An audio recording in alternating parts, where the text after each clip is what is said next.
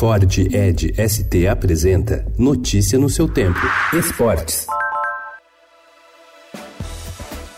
Em uma cerimônia de gala promovida pela FIFA na Itália, o argentino Lionel Messi foi eleito ontem pela sexta vez como o melhor do mundo. Assim, ele volta a conquistar o prêmio após uma lacuna de quatro anos e se isola como o maior vencedor do troféu entre os homens, com uma taça a mais que o português Cristiano Ronaldo, que surpreendeu o mundo ao se ausentar da premiação. O brasileiro Alisson foi considerado o melhor goleiro. Para mim é uma noite e um dia extraordinário de poder eh, compartilho com eles e obviamente com con Ciro que me quedó en casa. Eh, muchísimas gracias a todos nuevamente y buenas noches. Gracias.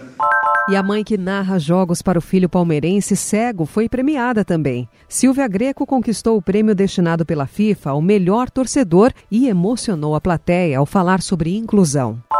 O presidente do Santos, José Carlos Pérez, afirmou que conta com o técnico argentino Jorge Sampaoli para a próxima temporada e tem plena confiança em seu trabalho.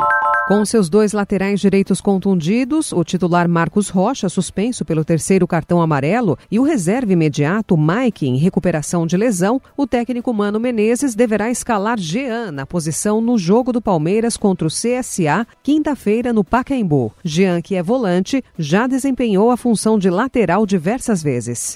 Fábio Carilli ainda não revelou o time do Corinthians que vai enfrentar o Independiente del Valle no jogo de volta entre as duas equipes pela semifinal da Copa Sul-Americana amanhã. Mas como o time precisa no mínimo devolver a derrota por 2 a 0 sofrida em sua arena, a tendência é de que o técnico escalhe uma equipe ofensiva.